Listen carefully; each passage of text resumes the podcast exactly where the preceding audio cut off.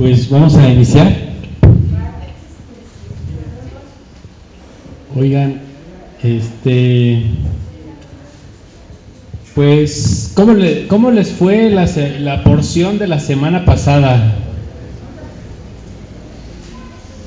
¿Qué pudieron identificar? Fíjense, regresando como en general al mes de Elul, que este es el mes de Elul, este, si se dieron cuenta, toda la conciencia del mes tiene que ver con asumir responsabilidades y hacer correcciones.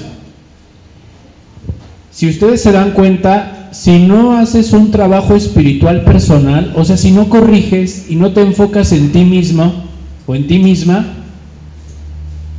eh, nada funciona. O sea, la corrección es personal siempre. Independientemente, por ejemplo, de que yo sea un terapeuta o que yo sea un instructor de Kabbalah o que yo sea Juan Gamaney, tengo que hacer mi trabajo espiritual personal.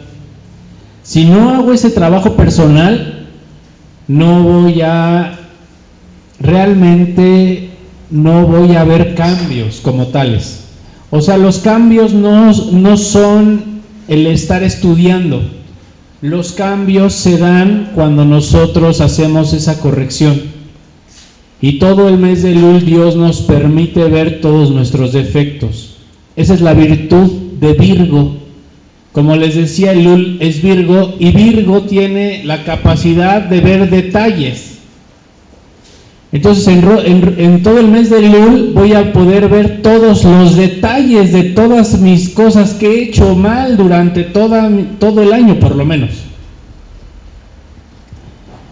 Y debo de encauzar mi mes de Lul hacia el punto de reparar. Primero, en el Lul es más que reparar, es reflexionar.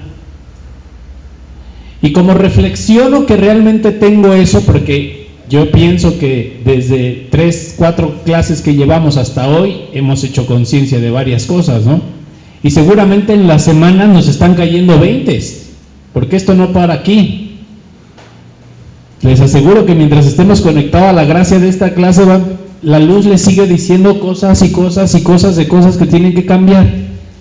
El punto es llegar a terminar el mes de Lul con la conciencia de sí, necesito ayuda. Y esa es la conciencia con la que debo iniciar Rosh Hashanah. O sea, Rosh en Rosh Hashanah yo debo de terminar el mes, este mes, lo debo de terminar con la conciencia de quiero la redención final. Quiero alcanzar la inmortalidad, quiero hacer la corrección, quiero, y no solo quiero, o sea, sin- sino ya estoy en ese nivel. Fíjense, la porción de esta semana, que la porción es Jacino, la porción de esta semana, que es la última porción de la Torah, ya este, hablábamos hace ocho días, si se acuerdan, eh, la porción fue Kitetse y, y hablaba sobre la guerra interior y la guerra que nos hacemos a nosotros mismos. En esta semana la porción es quiero verme y reconocerme como alguien que ya completó su corrección. Y en esta debo cerrar el mes de Lul como alguien que ya acabó su tikkun. Para que en Rosh Hashanah se me decrete y determine una realidad como, si, como alguien que ya no está necesitado a, a seguir con un tikkun. Pero para eso se necesitan hacer varias correcciones. Primero, entender una cosa. Mi alma viene a recibir mensajes. No sé si ya nos quedó claro. Llueve, trueno, relampaguee, Dios te los va a dar. Aunque estudies Kabbalah o no, te los va a poner y puede ser de miles de formas. Pero al final, si tu alma viene a cambiar, no sé, a volverse humilde, pues todo el mundo te va a tratar mal para que te humilles. Porque es parte del trabajo que tu alma viene a aprender. El trabajo con la sabiduría de la Kabbalah, lo único que hace la Kabbalah es que como que adopta a la persona. Adoptar es como que lo apadrina. Como decir, eh, yo te voy a apadrinar y yo voy a darte todos los mensajes sin necesidad que vivas las humillaciones. Porque te voy a enseñar a hacerte humilde sin el empujón. Eso es la, la Kabbalah es como la luz, pero apadrinándote, ya como en una parte como benévola. Porque te va a enseñar la, la conciencia, la lección que va a ser la humildad en ese caso. Te lo va a enseñar y al mismo tiempo te va a ocultar. ¿Sí? Entonces, el estudio no debe ser porque me gusta, ni siquiera porque me hace sentir bien, ni porque en este momento estaba triste y ya no estoy triste, sino el estudio debe ser porque como la luz me está apadrinando, como la sabiduría me está guiando, necesito esa luz para evitarme el rollo de volver al árbol del conocimiento del bien y del mal y aprender con sufrimiento. O sea, el estudio es el arca de la salvación, es el arca de la alianza. El estar estudiando es la, es la alianza con Dios, eso es el arca de la alianza. Si tú no tomas el arca de la alianza, entonces el árbol del conocimiento del bien y del mal te toman y empiezan a ponerte situaciones para que aprendas. Sé, vengo a aprender a compartir, o te van a poner con mucha gente que te saque hasta las canas verdes para que puedas dar. O vengo a aprender a, ser humilde, pues te van a tocar jefes que te humillen. O vengo a aprender a ser fiel, pues vas a empezar a ver mucha gente que te va a hacer caer en infidelidades y vas a vivir las consecuencias de esas infidelidades. Porque es lo que tu alma viene a aprender, eso no te lo brincarías, no se lo brinca nadie. Entonces lo que hace la sabiduría es que te apapacha, te cobija, te mete, te enseña te hace reflexionar, te da energía para que tú quieras cambiar y corregir. Y entonces al meterme esa energía nueva que, híjole, ya quiero hacer ese cambio, quiero hacer esa corrección, me pueda quitar de enfrente la persona que me iba a humillar. Porque estaba destinado que en este 2020 conociera a un tipo que me iba a humillar. Pero al tipo no lo conocí porque justo corregí antes mi actitud y entonces el tipo desapareció de mi película. Entonces todas las personas, todos los verdugos van a desaparecer de tu película cuando haces una corrección en el presente. Y antes de Rosh Hashanah, entonces yo debo de sentir que ya completé mi tikkun para que Dios sea benévolo en cuanto a las lecciones que vengan en el, en el año. Y para que no me ponga cuates que me ayuden a hacerme humilde o que me ayuden a compartir o que me ayuden a reflexionar, tengo que, Dios, me comprometo a estudiar a través del, y a través del estudio yo voy a llegar a ese mismo punto de unión y de humildad. Esa es como la conciencia de la porción de Jacín. La conciencia de esta semana eh, y la bendición, porque es una bendición de esta semana es que en esta semana, si tú crees y realmente lo crees y lo sostienes con todo tu ser, puedes alcanzar la corrección final. Pero necesito estar dispuesto a hacer cualquier restricción que me pongan. O sea, voy a aceptar la corrección final, pero estoy dispuesto a restringir todo. en el, en el nivel en el que yo esté dispuesto a restringir, eh, va a ser el tiempo en el que se tarde mi en terminarse. Puede ser que para llegar a mi alma gemela todavía falten tres parejas. La siguiente me va a enseñar a ser humilde, la siguiente me va a enseñar a... y así. Se los juro, hay, hay almas que están vivas experimentando un montón de cosas porque al final van a conocer a su alma gemela. ¿Eh? Pero Dios lo hace de la manera rápida. O sea, Dios lo hace de la manera rápida. Y ahí cuál sería la restricción. De entrada el estudiar ya es una restricción. ¿Por qué?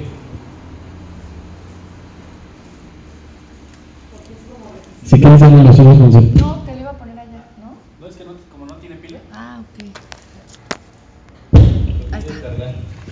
Pero Luego Dios me da mensajes con... Y ya está todo estrellado. Entonces, ¿por qué, se tar- ¿por qué se ha tardado el hecho de que tomemos conciencia de alguna cosa? ¿Por qué me he tardado en aprender a ser alma gemela con el otro si la conciencia y el amor incondicional es de las primeras cosas que vemos? ¿Por qué me he tardado en entender que tengo que compartir si eso es la base y lo primerito que aprendo? ¿Por qué no lo puedo poner en práctica? Si fue la primera clase cuando nos conocimos, tú dijiste, ah, sí, está padre, facilísimo, light, llevo 20 años y todavía no puedo compartir con mi marido. Y hay estudiantes de Kabbalah que llevan años estudiando y no pueden poner en práctica la clase 1, la clase 2 o causa y efecto. Puedo poner en práctica nada. A pesar de que aparentemente son los mismos conceptos, no los puedo practicar porque no he vivido el proceso verdadero de la sabiduría. En la porción de Jacino, Dios me permite llegar a ese nivel de poner en práctica. Como yo les decía, ya el hecho de estudiar ya es una restricción. ¿A qué te restringes cuando vienes y estudias?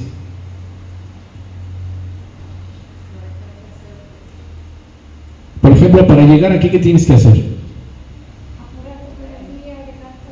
Pues dejar tu vida un rato, ¿no? Y ya te abres a experimentar algo. Esa pequeña restricción nos permite llevarnos una reflexión, aunque sea pequeñita, pero me lleva una reflexión. Si yo no hubiera hecho esta restricción de dejar, no sé, mi esta cosa del Chapo o lo que sea que esté viendo en Netflix, o no sé cuál sería la otra cosa que estaría haciendo en este momento, si yo no soy capaz de dejar eso por esto, no tendría ese espacio para la reflexión. Fíjense, no tendría ese espacio para la reflexión.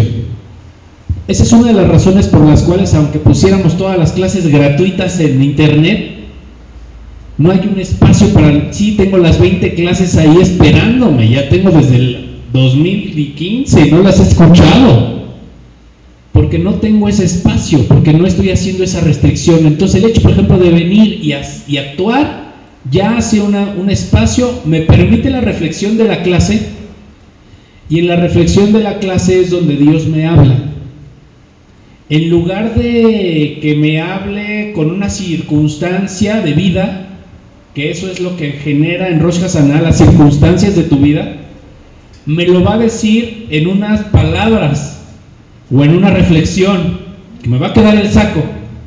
Así como si la clase estuviera diseñada para mí, así, te me queda el saco porque es la luz que te está padrinando y que te está diciendo yo voy a seguirte dando estos mensajes, pero tú necesitas entender que necesitas mantenerte en esta restricción.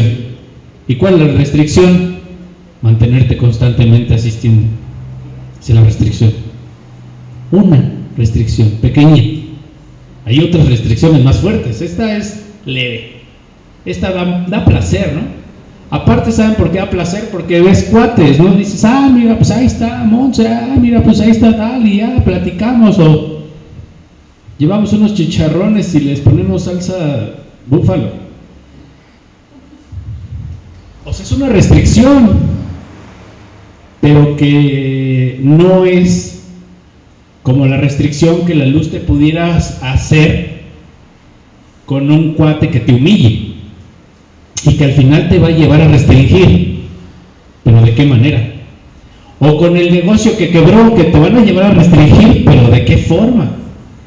¿En qué forma te lo está dando? Entonces, no es la manera en la que nosotros, es la vasija porque es la manera en la que nosotros y la conciencia con la que vamos a recibir toda la luz de todo el año. Porque toda la luz de todo el año, de la forma en la que voy a vivir, se decide en domingo y lunes. En dos días. Todas las formas en las que me va a tratar Dios, todas las maneras en las que voy a recibir, se va a dar en esos días. Entonces, esta semana, ¿qué hago? Genera vasijas para poder recibirle cosas diferentes. ¿Y cómo genero vasijas? Bueno, inyecta conciencia.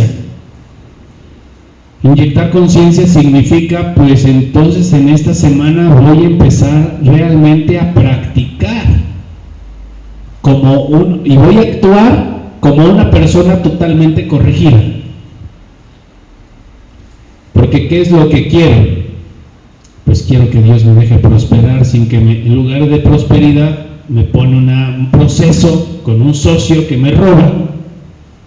Y en lugar de ese proceso con ese socio que te roba, mejor que te deje prosperar. Entonces, todos los procesos son porque en la última semana antes de Rosh Hashanah no hemos sembrado esas semillas. Y son las semillas que tenemos que sembrar. Tenemos que mantenernos sembrando esas semillas durante toda la semana. Entonces es una semana donde nosotros podemos abrir nuestros canales. En alguna de las clases pasadas hablábamos de que hay 13 canales de energía que vienen desde la parte más oculta del, del Creador, no sé si se acuerdan. Hablábamos del anciano de días y hablábamos que esos 13 canales de misericordia representan la barba de Dios. Es el por qué se reconoce a Dios Padre como un viejito con barba. Su barba representa las, los tres atributos de la misericordia. Pero su barba de Dios Padre está conectada al cerebro, a la parte del cerebro más oculta. Nuestra parte de nuestro cerebro, lo más oculto, de ahí emanan los 13 canales de misericordia para nuestra vida. O sea, la misericordia para nuestra vida, para nuestra alma, emana de un lugar dentro de nosotros, pero que está en la, lo más oculto, en la parte más oculta. Lo, hablábamos este, en esa ocasión, que son 13 canales que están fluyendo constantemente con energía. Bueno, nuestras malas acciones, cada vez que fui egoísta, cada vez que he sido soberbio, cada vez que he ido al contacto al físico, cada vez que he ido a ofender, a hablar mal de alguien, esos 13 canales se bloquean. Y cuando se bloquean esos canales, en los 12 signos del zodiaco, ahora sí que, pues sí, el zodiaco, que en hebreo se llama el masal, comienza a tomar posesión de mi alma. Y en lugar de estar conectado a la parte más profunda de mi ser, estoy conectado a lo que dice Virgo, a lo que dice Géminis, a lo que dice la conjunción de Plutón con Géminis y con Mercurio en esta semana, a lo que dice la, astrología. O sea, en el momento donde se bloquean esos 13 canales es donde todo el masal comienza a ser severo con la persona. Entonces el masal que determina, determina que no tengas lana y te está tratando con severidad. El masal siempre va a ser severo. Dicen los cabalistas que el masal es el mismo maestro, es Dios mismo, pero en su aspecto de severidad. Te está enseñando, pero con reglazos. Y la luz que viene del aspecto más oculto de nuestro cerebro, que son estos tres atributos de misericordia, sería como la fase de Dios, donde nos va a tratar con amor, con sabiduría. Está conectado a la barba de Dios porque representa al sabio que te hace entrar en razón para que cambies tu vida y no tenga que venir el masal a presionar. Entonces hay, hay dos formas. La parte de los tres atributos de misericordia que sería como la voz de la sabiduría durante todo el año diciéndome y guiándome por dónde tengo que ir hacia el perdón, por dónde tengo que ir hacia el negocio, por dónde tengo que ir hacia la fe. Y la otra parte sería el masal, que es la desconexión de la sabiduría, que es con severidad, como debo ir a la humildad, como debo ir al amor, como debo ir a la sabiduría. Lo mismo, pero diferente. ¿Sí? Y entonces el masal, ¿qué sería? La carta astral de la persona, esa es la carta natal. Y la, la, sabiduría, la transmisión de la sabiduría o el proyectarme desde la parte más oculta de Dios sería a través de la clase. No sé si les ha pasado, llegan a una clase y como si la, Dios les dijera todo lo que estuvieron viviendo ayer, así como si los hubiera visto y estuviera observándolos. ¿Sí les pasa? Eso es porque esa es la barba de Dios. Esos son los 13 aspectos de misericordia del Creador. Y cada vez que estudiamos, Dios nos está hablando. Cabalísticamente es la barba de, pues del anciano de días es la que nos está expresando Dios. ¿Sí? Ese es como el, como el concepto.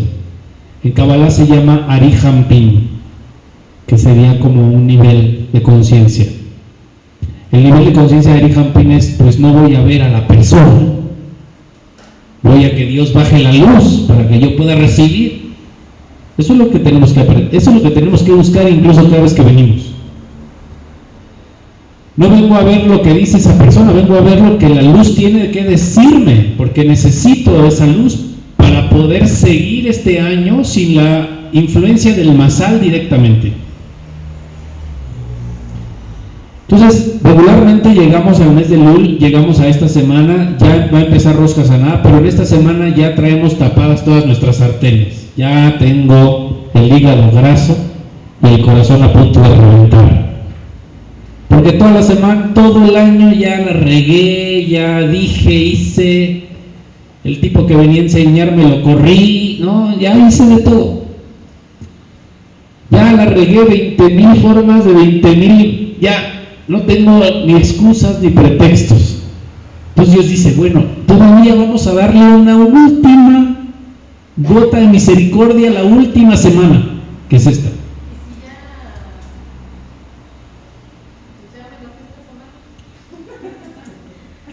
fíjate cuál es la conciencia de esta semana. Llegando a esta semana, yo debo de desear que Dios destape mis 13 canales de misericordia. Que Dios los destape. ¿Por qué se tapan? Porque actué con soberbia, porque actué con ira, porque actué...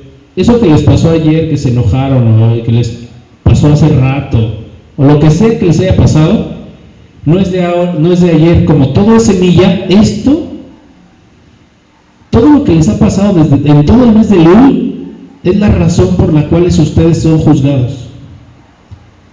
No sé, antier recaí en una adicción. Esa es la razón por la que ha sido juzgado desde hace cinco años. Y es la razón por la que no viene dinero, y es la razón por la que no cae esto, y es la razón por la que no cae la lana, y porque no se concreta el negocio. O ayer caí en hablar mal de alguien. Todo, estoy dentro del mes de luz, me está diciendo, es una manera de revelarnos en este plano físico de Dios de lo que me están acusando en el otro plano. Entonces, llevamos cuatro semanas de LUL, ya me pasaron un montón de cosas, eso es lo que me están acusando. Ahí es donde soy culpable. ¿Sí? Y esa es la carga eh, karmática que traigo ahorita. Y es lo que necesito soltar, vaciarme. Para que me pueda ayudar Rosa Zaná yo necesito en este momento soltar todas esas cosas y entender por qué están pasando. Si se reveló la semana pasada, la semana pasada era la guerra, ¿no? Entonces, todo ese mal que se reveló la semana pasada es para que lo hagas la guerra, con rezos, con salmos, con lo que quieras. todo lo que pasa en esta semana pues es diferente. Todo lo que pasa en esta semana pues ahora es para poder lograr la redención final. ¿Y qué es lo que me impide lograr la redención final? Ayer me enojé, el enojo. ¿Qué es lo que me impide lograr la redención final? Ayer caí en juzgar el juicio, el egoísmo, la lujuria, la soberbia, la desesperanza, no lo sé. Cada uno debe, en esta semana, cada uno debe conectar con realmente cuál es la raíz de su enojo. Lo que te dije en la terapia, las terapias en esta semana son pura luz, porque te dicen lo que necesitas cambiar. Entonces, todas esas cosas que conectamos en esta semana son como decirle a Dios, ya terminé mi trabajo espiritual. O sea, me miro a mí mismo como una persona que ya completó su ticún.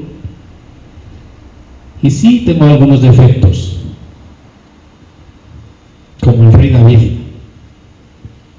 Tenía, tenía defectos, ¿no? Le bajó la chava a Urias y, y un montón de rollitos que traía ese cuate, ¿no? Sin embargo, Dios le dio la bendición de ser la carroza de Malhut en el árbol de la vida. Significa que Dios está en alabanza hacia, hacia el rey David, o sea, le, le, corresponde, lo acepta. ¿Por qué con tantas broncas lo acepta? Anduvo en guerras, mató. Imagínense, un hombre en guerras, un hombre en guerras y lo, y lo puso como la base del árbol de la vida. ¿Por qué lo aceptó de esa forma? Moisés mató a un egipcio y lo puso como Parsuf también de la esfera de Netzach. José también tuvo sus detalles y aún así lo puso también como ejemplo. ¿Por qué los puso como ejemplo si tuvieron muchas cosas? ¿Sí? No es porque nunca tuvieron defectos y nunca expresaron esas cosas, sino es por la capacidad que tuvieron para mantenerse cerca de Dios. Como en Kabbalah todo es uh, cuántico, tú y yo estamos estudiando ahorita el Zohar, pero tú estás realmente comprometido y conectado con el estudio. O sea, realmente tú dices, órale, yo lo voy a hacer todos los días. Es, realmente es mi intención. Como es mi intención tan fuerte, aunque solamente estemos estudiando una hora, metafísicamente esa hora representa toda su vida de él. ¿Qué hace la luz en la semana de Jacino? Ya está corregido. ¿Por qué? Porque ha estudiado su vida. En el mundo espiritual no existe el tiempo. Pero la persona realmente tiene la intención de comprometerse con eso. Ahora, si yo solo lo veo como, pues está padre porque en este momento me hace sentir bien, ah, pues está padre. Ponle dos, tres cosillas el, mes, el año que viene porque tiene que aprender esto y esto y esto que la persona entre en ese nivel de conciencia donde esté dispuesta a asumir la responsabilidad de todo. Entonces, si se dan cuenta, ¿qué es lo que bendijo entonces al rey David para ser parsuf del árbol de la vida? No fue que no tuviera defectos y que fuera ahí, wow. ¿Qué es lo que fue? Cada vez que se paraba a hacer salmos, cada vez que estudiaba la Torah, lo hacía con la intención de agradecerle a Dios toda su vida, todos los días de su vida. Sus oraciones no eran nada más así porque está yendo re mal económicamente. ¿Qué salmo se hace, por cierto? ¿No? Sino él lo hacía Señor, estoy tan agradecido contigo que te voy a alabar todos los días de mi vida. Pero era algo tan verdadero, tan auténtico, que eso fue lo que justo hizo que se corrigiera. El que Dios no pudo ver el mal en él porque él sacó el mal de sí mismo, asumiendo la responsabilidad del camino que él mismo había elegido.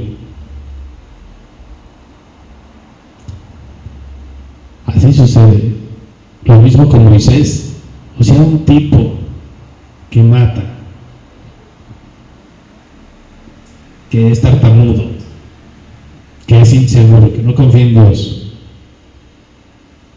Y Dios lo elige para revelar la Torah. Y luego lo pone de ejemplo a toda la humanidad. ¿Qué es lo que tenía Moisés? Para llegar a, a completar su ticún, porque esto es, ya se acabó el ticún, ya se acabó la corrección. No más sufrimiento. Vamos a aprender con misericordia. Pues no era el hecho de que Moisés borrara su pasado al que había matado, sino lo que realmente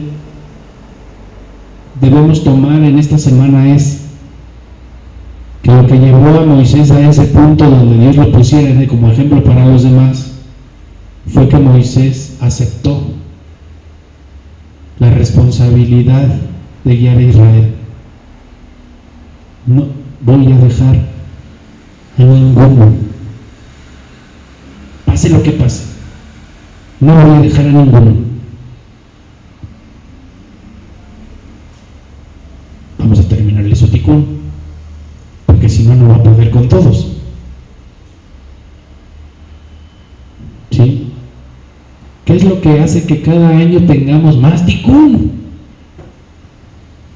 O el año pasado me peleé 10 veces y el que viene viene en 30, no te preocupes. Vienen 45, aparte porque la luz te tiene que arrinconar como para que te defiendas, porque aparte ni te defiendes, ni, estás viendo que te está atacando el contrincante. O sea, ¿por qué el oponente se tiene que poner más severo? ¿Por qué el masal hace eso que lo hace más severo? Porque yo no estoy desde el nivel metafísico desde el nivel cuántico no estoy aceptando todo, aceptarlo todo. No estoy estudiando el Zohar nada más porque sí. Estoy abierto a la corrección de toda mi vida. Le permito que entre en todas las cosas de mi vida y que me transforme por donde quiera. Y eso metafísicamente me abre la posibilidad de que Dios sea mucho más misericordioso conmigo. Porque va a llegar en Rosh Hashanah las acusaciones, tal, tal, esta persona es lujuriosa, esta persona es tal, tal, tal, tal, tal. Sí, pero está bien comprometido con el libro de Salmos y eso corrige ese defecto. Para mí ya no tiene el defecto. Eso hace Dios. Así es de benevolente del Padre y a lo mejor tengo causas y efecto y tengo muchas semillas negativas que he sembrado durante el año pasado, seguramente. Pero como ya está comprometido con los salmos, vamos a borrarle la cuarta parte de todo, o la mitad, o las tres cuartas partes de todas sus semillas negativas. Y ahí es donde el masal deja de tener ya influencia sobre nosotros. Ya no es necesaria que se dé, y se dan las conjunciones planetarias todavía, pero ¿qué creen? ya no te afecta. Porque será la conjunción planetaria Mercurio retrógrado y la comunicación no es tan buena, pero tú vienes a una clase y en esa clase aprendes a humillarte a un nivel o a ponerte en un, de compartir en un nivel en el que no te afecta la comunicación retrógrada. ¿Qué hace la sabiduría? Te pone por encima de la influencia de los planetas. Cuando se estudia de manera semanal, bueno, con la conciencia de la semana pone por encima. O sea, va a estar, la energía planetaria va a estar fluyendo así y tú te vas a poner arriba de esa influencia. Entonces ahorita no solamente es el hecho de decir, Dios mío, me he ido mal, voy a hacer salmos para que me vaya bien, sino es, te voy a alabar por siempre. No se lo tienes que decir. Siéntelo y exprésaselo. Y esa es la mejor defensa que tenemos para Rosh. Es la mayor defensa que tenemos. La, la única defensa. Es el único ángel que no te va a acusar.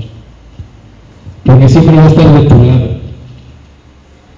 Miren, es más, cuando ya llegando a Rosh Hashanah traigo un buen de broncas, todavía todo el mes de luto me aventé tres tiritos.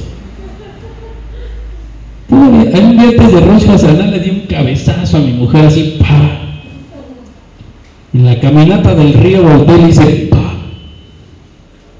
Sí, ¿para qué? Así soy, soy bien visceral. Tengo el hígado bien hinchado. ¿No? Lo mejor pudiera ser, pero eres un tipo que realmente está comprometidísimo con el dar. Dios obvia y desaparece los cabezazos y sus consecuencias en el próximo año. Sí, seguro. Desaparece todo. ¿Por qué?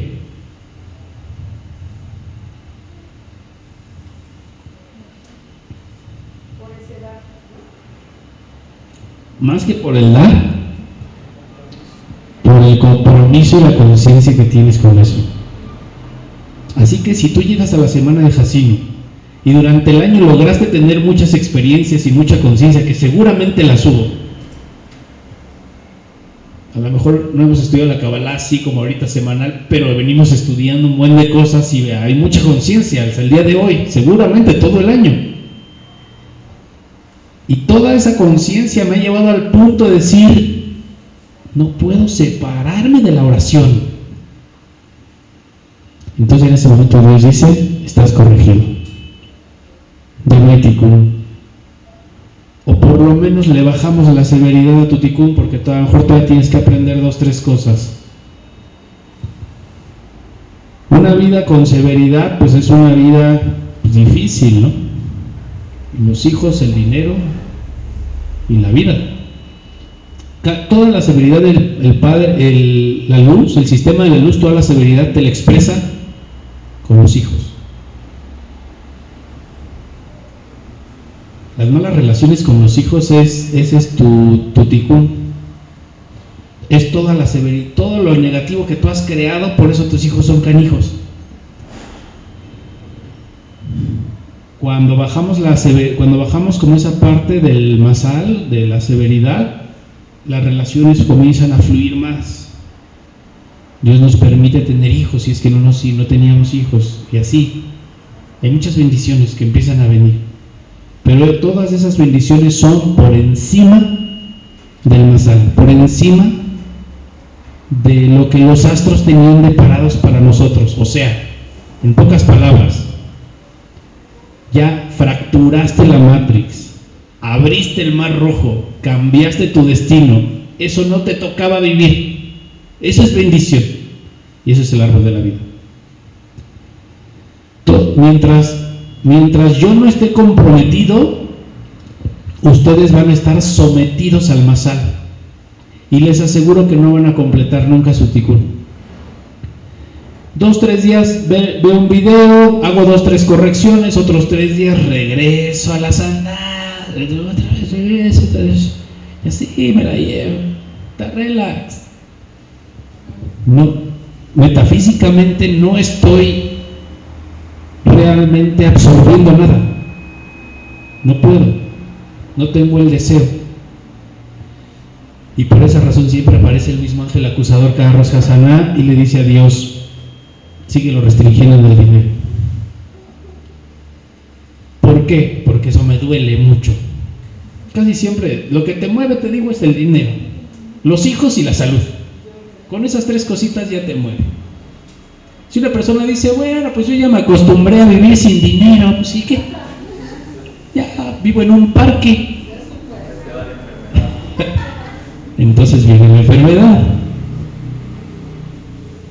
Alguien dice, bueno, puedo estar enfermo, vivo con un riñón y con una sonda, no pasa nada.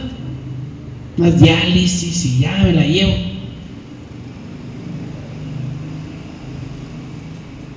Se empiezan a tocarte tus hijos. Y es una manera en la que Dios te está enseñando algo. Y eso es lo que no es que Dios me esté afectando. Es que me está dando un mensaje, me está diciendo, oye, necesitas cambiar algo. Pero lo que yo les digo, el cambio verdadero del rey David fue que estuvo dispuesto y decidido a alabar a Dios toda su vida. ¿Saben cuál sería un cambio en tu relación de pareja? Mi amor, me hagas lo que me hagas y te hagas, seas canijo, hijo del... Que me hagas te lo voy a perdonar. Y te voy a amar incondicionalmente. No se lo voy a decir, se lo voy a demostrar. En el momento en el que tú decides eso, no vuelve a haber ticún en tu relación de pareja.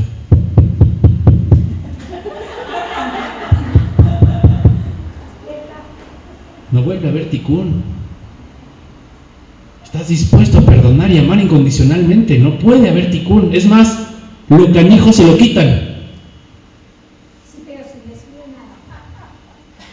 Decídelo. Y aquí esa es la parte de esta semana. Decide, o sea, realmente decide el cambio. No sé, imagínense una cosa, que tú un día decidas, voy a ser un padre comprensivo con mis hijos, hagan lo que hagan y digan las barbaridades que digan.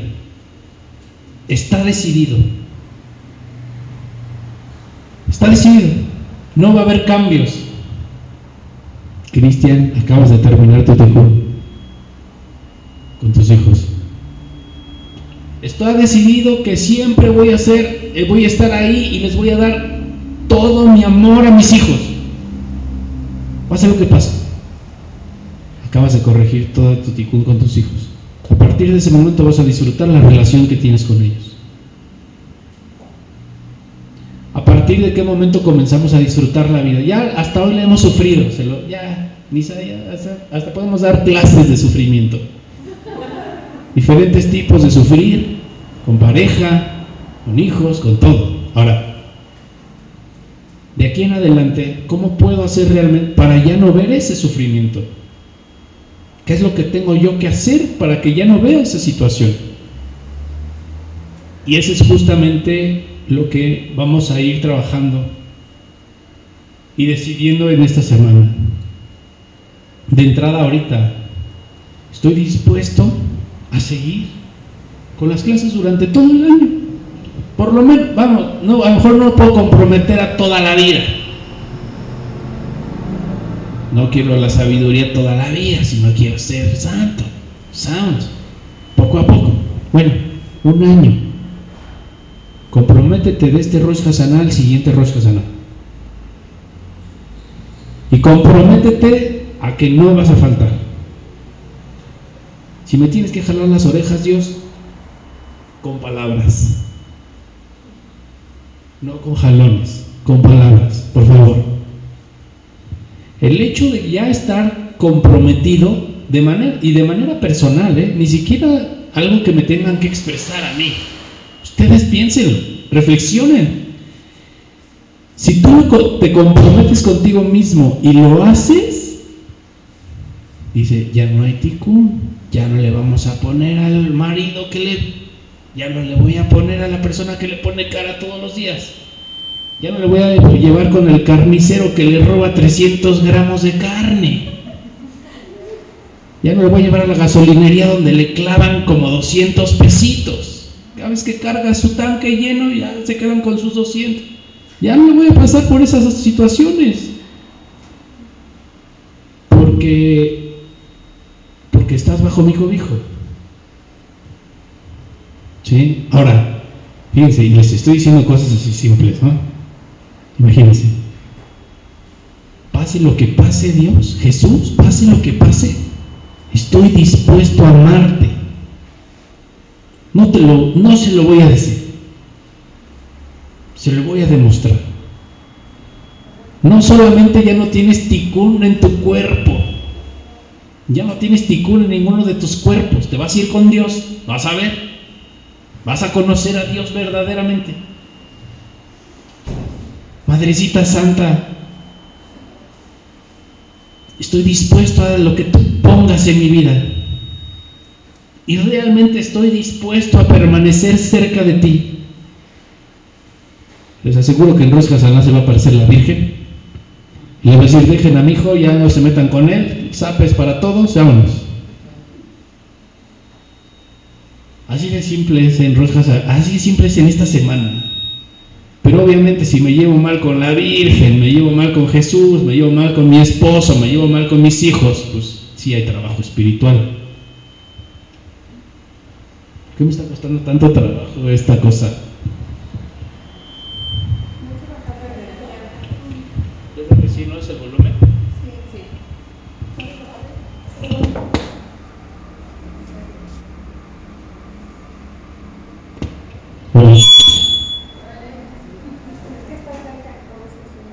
Es que estás portado mal, por eso es que...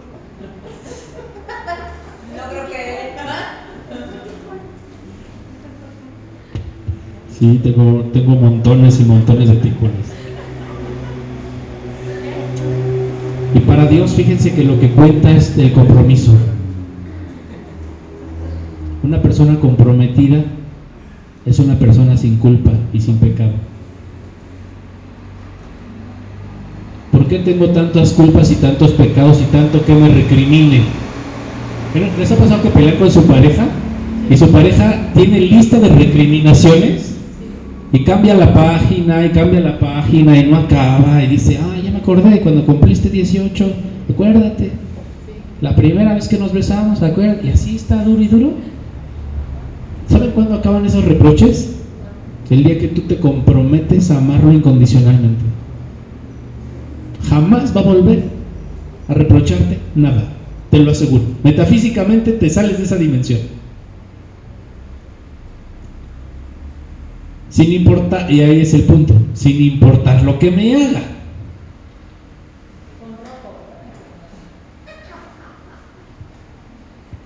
Entonces Dios llegamos a Rosh Hashanah y va a decir, sin importar lo que Cristian haga, lo vamos a considerar como un sadik, ya está corregido.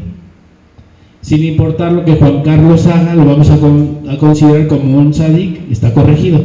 Sin importar lo que Elenita haga, la vamos a a considerar como una tzadika, está corregida. Ya no hay, ya no hay tikkun, está comprometida. Ese compromiso es un matrimonio. Que nadie, y como algo blanco ahí, que, que nadie, que ninguna persona me va a forzar o a con coerción a empujar a hacerlo, sino es algo que cada una debe, debe decidir hacer. Cada uno de nosotros debe tomar la decisión de hacerlo. Entonces no es el hecho de que voy a hacer los salmos porque me fue mal en el trabajo y porque no ha fluido la lana. Y hago mis 10 días y después empieza a fluir la lana y regresamos otra vez a la... Sino el rollo es Pase lo que pase. Pase lo que pase, Diosito. Aquí voy a estar cada ocho días. Aquí voy a estar cada ocho días. Pase lo que pase, Dios.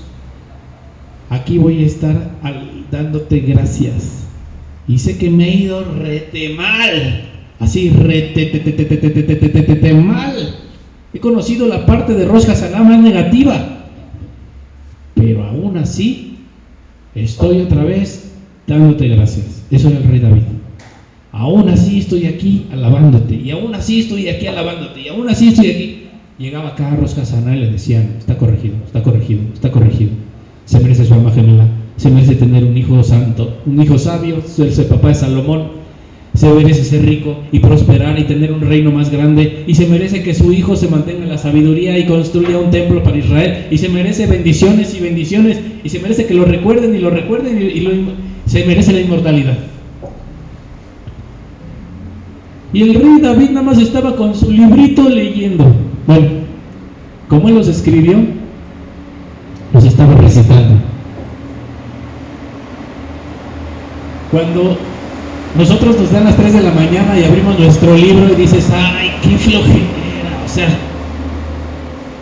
¿dónde está Dios o qué? ¿Dónde está el ojo? Y no aparece nada. En realidad, si tú lo hicieras desde un nivel real de compromiso, en ese momento está ocurriendo la redención. Por lo tanto, el ojo tiene varios colores. La parte roja del ojo, o sea, las venitas rojas representan el juicio y está conectado al hígado y está conectado a todas las veces que he sido enojón, reactivo, ta, ta, ta. La parte blanca del ojo representa la misericordia, todas las veces que he decidido ser amoroso, ta, ta. La parte de, del color del ojo representa el nivel espiritual que trae muchas veces nuestra alma. Y la parte negra del ojo es la capacidad para manifestar. ¿Sí? En, el mes de, en la semana esta última tenemos la capacidad ya sea de echarle mal de ojo a las demás personas de una manera bien diferente a otras, o sea, si de te voy a quemar todo el año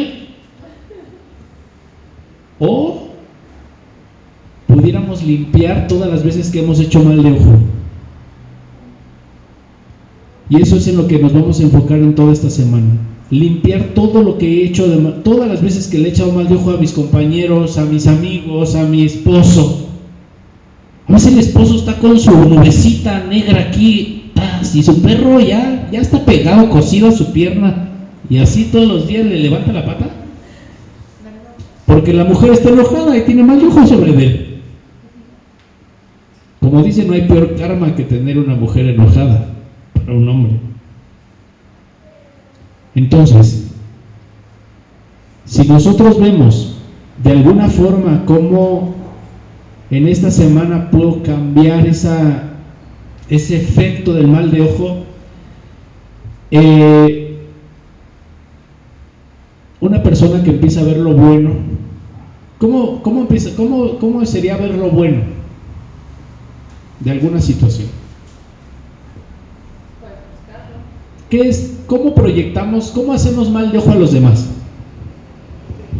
Porque a veces uno dice, ah, me echan mal de ojo, pero uno nunca reconoce que uno también es canal de eso, ¿no? A ver, ¿cómo es que tú echas mal de ojo a otro? Cuando te fijas en lo malo. Cuando te fijas en lo malo, ¿no? Lo criticas y lo ves feo. Ya estás criticando, ya estás viendo algo malo de la situación, ya tu mal de ojo ya está proyectado. Es una de las razones por las cuales los tres atributos de misericordia son bloqueados, para que no proyectemos tanta fuerza espiritual con nuestros ojos malos. Por esa razón se bloquean. Pero bueno, los sabios dicen también que son, le llaman las 12 cadenas de ADN, pero es básicamente lo mismo. Están bloqueados esas cosas porque nuestro ojo está proyectando mal de ojo hacia el mundo. Veo lo malo, critico, nada me parece, nada me alegra. Veo que a alguien le va bien y como que no, o sea, no me parece. Y cualquier cosa es motivo de ver discusión en esa situación. O sea, cuando una persona es así contreras, tienes mal ojo. Eres canal de eso. Si constantemente me veo criticando las situaciones, estás proyectando mal ojo. Obviamente tú no vas a prosperar. Porque lo que hace el mal de ojo es que me va deteniendo a mí mismo. Casi siempre el que hace mal de ojo es el más afectado con respecto a eso que está haciendo. Entonces, si yo constantemente he visto bloqueos en mí y bloqueos y bloqueos y bloqueos y bloqueos, es porque obviamente está esa parte del mal de ojo. Entonces tengo que cuidar o cambiar la naturaleza de lo que estoy viendo. Por ejemplo, una persona que solo ve lo bueno, que solo ve, alaba lo bueno, que solamente, eh, incluso que hace lo bueno más grande, pues obviamente impacta con la parte blanca del ojo. Pero una persona que ve lo malo, que critica, que juzga, impacta con, las venas del ojo. Se, se, hacen rojas porque es como, como la impresión que queda en el vaso. Por ejemplo, llenen este vaso con atole y luego le tiramos el contenido. ¿Qué queda aquí? Queda el atole. Bueno, lo rojo del ojo es igual que lo que queda aquí. Y cada vez que hago juicio contra otra persona, queda esa impresión ahí. ¿Sí? Así funciona. Entonces, bueno. De cara a Rosh Hashanah, pues yo quiero esperar. Quiero que todo el año que venga sea mejor. ¿Qué tengo que quitar en mí? Mi capacidad o mi cualidad negativa o mi cualidad de ver lo malo. Y debo de proyectar lo bueno. Bueno, les voy a decir un secreto. ¿Y cómo lo quito? Esa fue una de las preguntas que le hice a la Virgen. ¿Cómo me quito el mal de ojo? Bueno, se le dice a Dios. ¿Y cómo me quito el mal de ojo si es algo que todo el mundo tiene? Ah, también es el ángel de la muerte. Todos los ojos de todas las personas, esa es la muerte. Está cañón. Siempre alguien te está viendo. Y siempre alguien está pensando algo mal de ti. Nada más porque pasaste en tu coche y dice, desgraciado, infeliz. Es de. Ni hiciste nada, solo, o sea, ese es el ángel de la muerte. Entonces, ¿cómo quito, cómo rompo esa parte? Y entonces Dios me dijo, ah, bien, mírala a ella. ¿Quién, es ella? ¿Eh?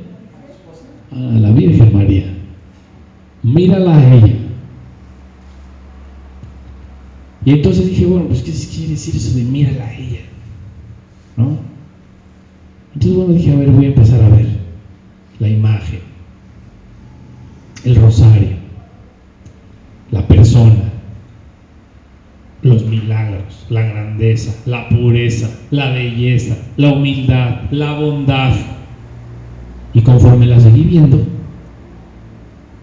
he descubierto tantas virtudes que ni siquiera puedo contar. Y por primera vez en mi vida empecé a ver lo bueno en alguien. Y si sigues viendo y viendo y viendo y viendo y viendo, te vas a ver. Si no inventes, eres perfecta. Tienes bondad, tienes mansedumbre, hiciste esto, hiciste. O sea, y empiezas a ver y a ver y a ver y a ver y a ver y a ver. Y esa parte juiciosa del ojo, pum, se quita. Y obviamente la Virgen te va a dirigir hacia Jesús y te va a decir, ahora míralo a Él.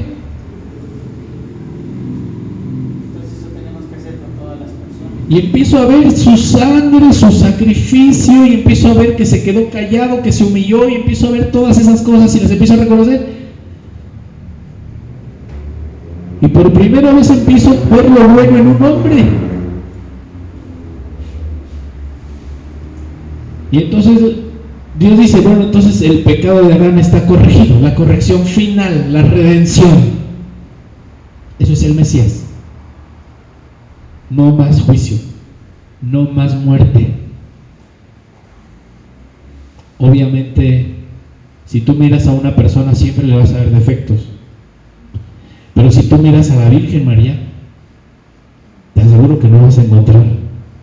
Y si ves a Jesús, no vas a encontrar ni uno solo lo, analícenlo, los invito, escudriñen todo y no van a encontrar ni un solo defecto, nada. Entonces también en esta semana de Jacino nos abrimos de paso a la redención final y a la conexión con el Mesías.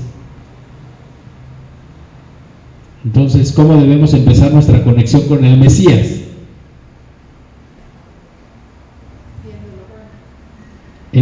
Eliminando el mal de lo que de tu de tu conciencia. Y la única manera es viéndolo, viéndola a ella.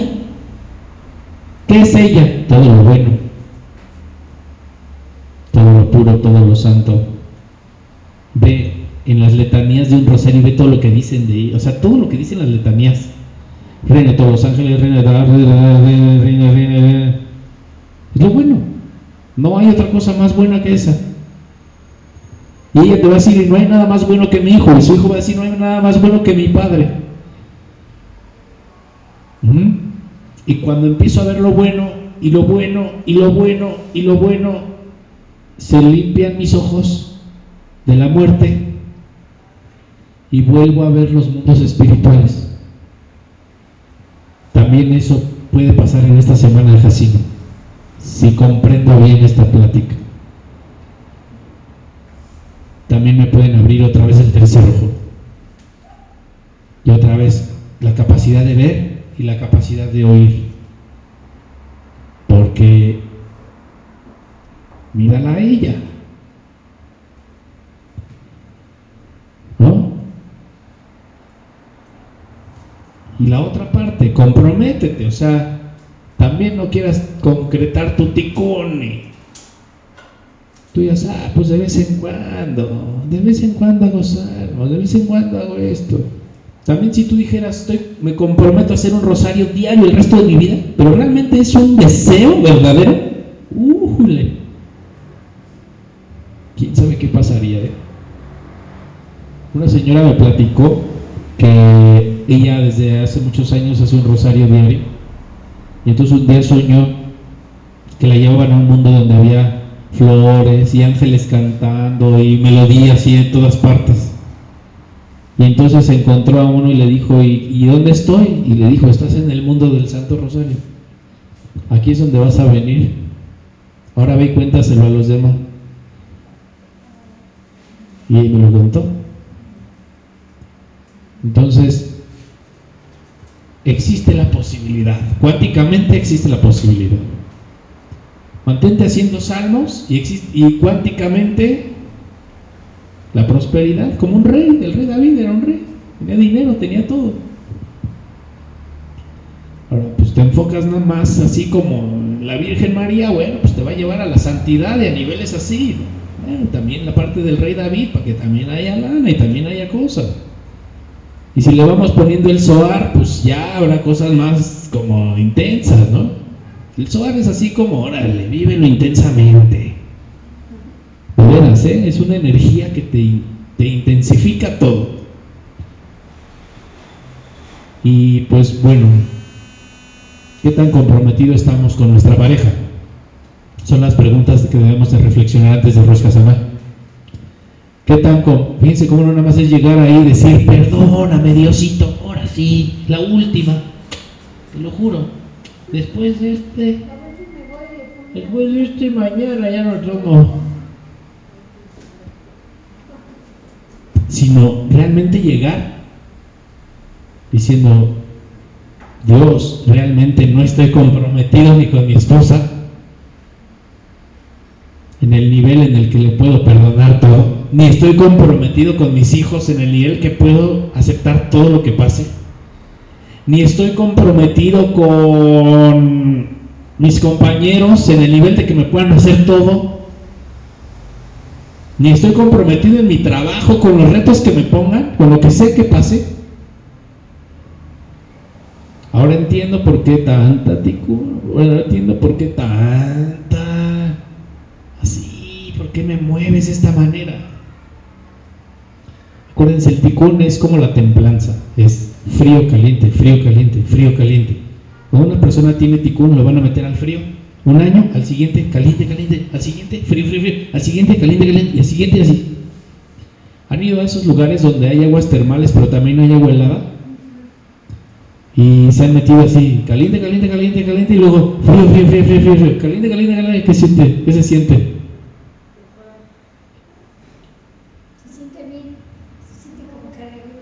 te revive, ¿no? Ah, Rosca sana sirve para eso, para revivir a los muertos. Pero un año, frío, frío, frío, frío, otro año, caliente, caliente, caliente, y así. Cuando entendemos este concepto, ya no hay necesidad de eso. A ver, jalones de oreja, no, estoy comprometido con el estudio. A ver, más caos con mi pareja, no, estoy comprometido con el amor incondicional con ella. A ver, más caos con mis hijos, no, estoy comprometido con, con ayudarlos económicamente y ayudarlos de todas las formas. A ver, más, con, más con, con, la humanidad, no, estoy comprometido con corregirme, con no hacerles daño. Entonces, al no haber tikkun, entonces Dios dice, bueno, entonces ahora sí ponlo a servir a la humanidad.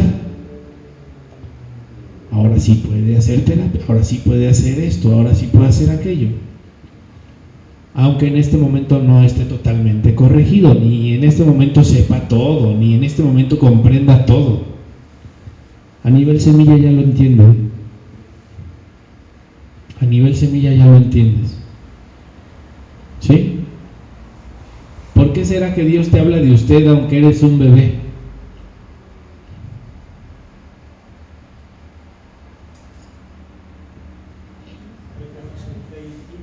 Por ejemplo, me pasó que la Virgen me hablaba de usted. Pss, no manches, tengo como. Dije que ella me vio tan mayor o qué. Sí, ya me han salido dos, tres canas, pero. Pero ¿por qué, te, ha- ¿por qué Dios te habla así con ese respeto? Ve el compromiso. Eso es lo que Dios ve de ti. ¿Qué ve? Tu compromiso con lo bueno, con lo puro, con lo verdadero. Tú eres el compromiso que tienes. Eso eres. Y si no te comprometes con nada, pues no eres nada. Entonces cuando te presentas a Rosh Hashanah, inclusive cómo te presentan los ángeles ahí, pues ahí viene, pues ni lo conocemos, Dios, no sé, a veces se compromete con, con esto, a veces con aquello. ¿Sí? Eso le pasaba a los judíos que expulsaban demonios en el nombre de Jesús. Los judíos, en lugar de, los demonios, en lugar de salírsele a la gente, se les metían a los judíos que los que según estaban exorcizando. ¿Por qué? Porque se ponen a exorcizar sin. Sin comprometerse. ¿Vale? Entonces eso es algo que debemos aprender, no una lección grande. En la última semana antes de llegar a Rosh Hashanah. Por cierto, la próxima semana, el, el domingo es la víspera de Rosh Hashanah. Ahí se hace una conexión, la vamos a ir a hacer a el Puente de Dios en la Sierra Gorda en Querétaro. Y el día lunes nos vamos a dar aquí a las 5 de la tarde para hacer la segunda parte. Este, el primer día se quitan todos los decretos duros.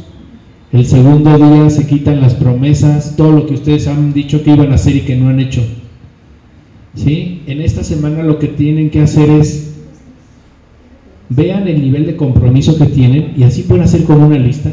Vean el nivel de compromiso que tienen y de verdad decidan internamente a cambiar.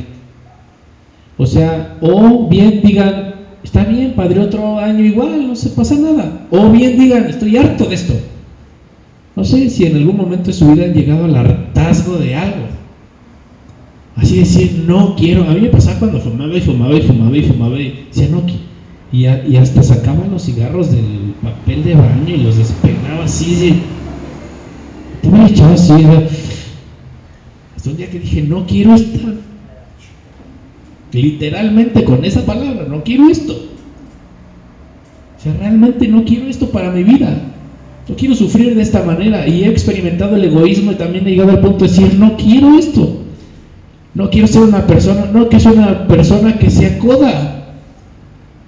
No quiero, esto es sufrimiento. Entonces, en esta semana es llegar a ese punto. Para que en Rosh Hashanah sea, ahora me comprometo. Y desde ahorita ya el comprometerse, ¿no? Ahora me comprometo. Me comprometo a dar, pase lo que pase. ¿Sí? A menos que, que yo pues desee como de alguna manera postergar esta parte. Por eso dicen que un, solo un Rosh Hashanah es necesario para alcanzar la redención final. Fíjense que no lo entendía. Apenas hasta ahora entiendo qué significa eso. Con un solo Rosh Hashanah podemos correr y reparar todo. Entonces también yo creo que sería importante comprometernos a estar viendo constantemente a la Virgen María y a Jesús. Nunca hay que dejar de verlos. Aunque miremos la sabiduría, aunque miremos el Zohar, no es lo mismo. No, nada más mirarla a ella y ya se te derrite todo. ¿Sí? Oigan, y por cierto, yo decía, bueno, ¿y cómo la miro? ¿Cómo la miro? Y me dijeron, a ver, mira, aprende del milagro guadalupano. Ella se plasmó su imagen ahí. No es una pintura. Apareció, lo que significa una cosa. Es su cara. Así mírala. Con esa cara. Así literalmente, así compren la Virgen de Guadalupe y véanla. Y esa es la cara de la Virgen. Literalmente esa es la cara de la Virgen. Y la cara de Jesús, pues hay una leyenda que estaba en el cuarto donde dormían los papas. No sé bien en qué año, pero hubo en un año donde todos los papas se salieron de Roma y se fueron a meter a, Francia. ¿Sí? Cuando ocurrió lo de los templarios y todo ese relajo, los papas se salieron y se fueron a empezar como un, pues una temporada en Francia, en un castillo increíble, así de esos medievales. Y en esa época, justamente en esa época, es donde, pues donde surgió la tradición o la idea de que había una fotografía de Jesús. Y ¿saben cuánto poder tendría ver realmente la cara de Jesús? No la de que pintó, su cara real. Cuando una persona ha alcanzado un estado de santidad o ha alcanzado un estado espiritual elevado y nosotros vemos su cara, su cara nos afecta y nos motiva y nos transforma. Entonces decían que en esa época tenían el rostro de Jesús en los pies de la cama de los papas. Ahora dicen que se ha perdido. ¿Eh? Mm, en el sudario también apareció ahí y también solamente dos veces se ha aparecido el rostro de Dios. En el sudario y en la Verónica. Pero esto que tenían los papas era una pintura de que alguien le hizo a Jesús y lo tiene la iglesia. Entonces, cuando tú contemplas la verdad, y es una ley espiritual, cuando tú contemplas la verdad, por el hecho de contemplarla, ya estás en la redención final. Por eso cuando ustedes meditan en la sangre, ya, están, estás en la redención final meditas en porque incluso las oraciones más poderosas son, son meditaciones en las llagas, en la sangre, en, en la cabeza, en la porque esa es la fuente de toda la redención. Entonces también para entender que el próximo año debo empezar Rosh Hashanah y todo mi año meditando en Jesús, meditando en María. Pues es que nosotros no lo conocemos, te digo que lo tienen oculto en el Vaticano. Pero lo que puedes ver como rostro es el manto de la Verónica.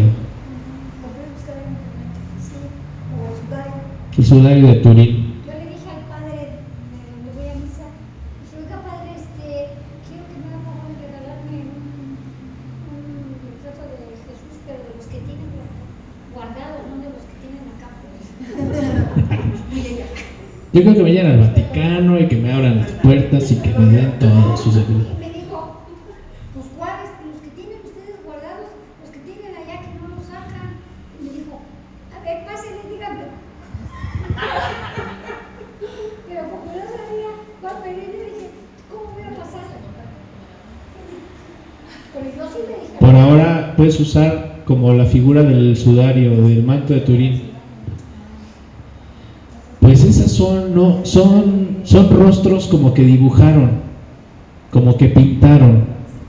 como que de alguna manera hay pinceles y hay cosa humana ahí. Pero no, miren, los retratos que realmente tienen poder son cuando sale la cara literal del santo. Por ejemplo, si tú ves la cara del padre Pío de, de Petralchina, nada más por ver su cara y decir ayúdame, se manifiesta así la energía. Así, vive ahí la el Espíritu Santo. Si nosotros vemos, por ejemplo, la cara del Tov, o la cara de Isaac Luria, o la cara de Shimon Bar Yochai, ahí se manifiesta la luz. ¿Por qué creen que los cabalistas siempre tienen la foto de sus maestros, de sus guías espirituales, del Tov, de no sé quién? Porque bajan la energía. Entonces, pero no es lo mismo si lo hacemos con la foto real de la cara de la persona, así lo hacemos con una caricatura o con una imagen que la gente haga. Por esa razón, el manto de, la, del ayate de Juan Diego hace milagros, el ayate, porque está la cara de la Virgen ahí, esa es realmente la cara de ella. Entonces, eso es lo que jala la energía. Para que la luz se haga física necesitas bajar la energía a este mundo. Y la cara de ella sería como la parte de la bajada de la luz. Entonces es una de las razones también por las cuales también Jesús nos anima a mirar a su madre. Porque su madre sí nos ha enseñado su rostro. De Jesús lo tienen oculto y seguramente si apareciera lo van a ocultar, van a ver. O lo van a hacer pasar por, por chueco. Pero de la Virgen de Guadalupe no han podido tumbar eso.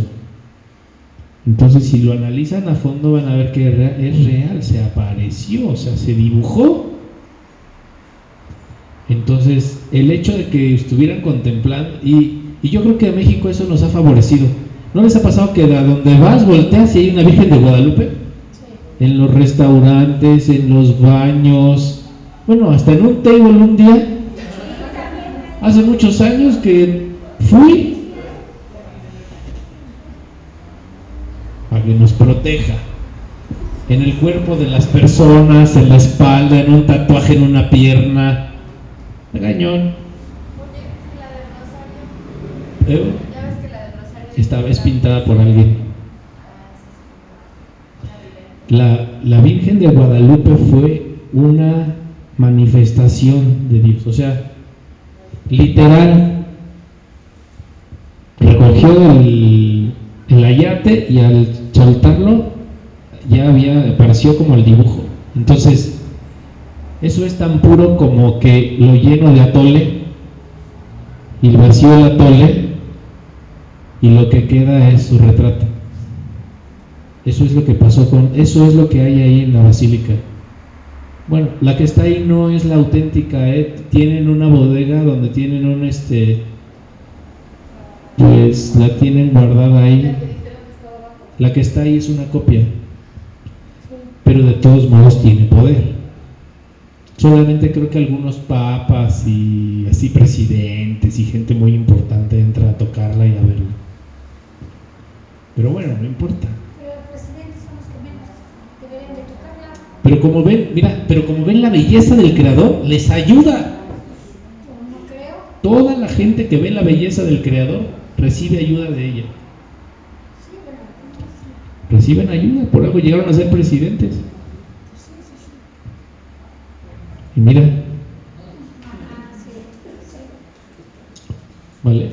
Bueno, pues muchas gracias, nos vemos en ocho días. Bueno, nos vemos en el viaje. El viaje vamos a salir a las 5 a.m. de ahí de, del, del.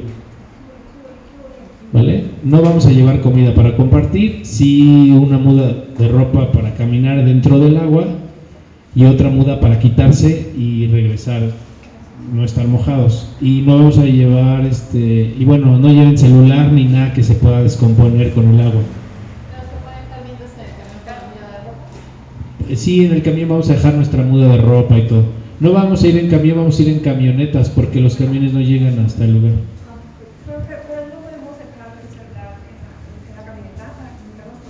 Pues yo te diría que, pues es que ya ves que luego abren los coches y...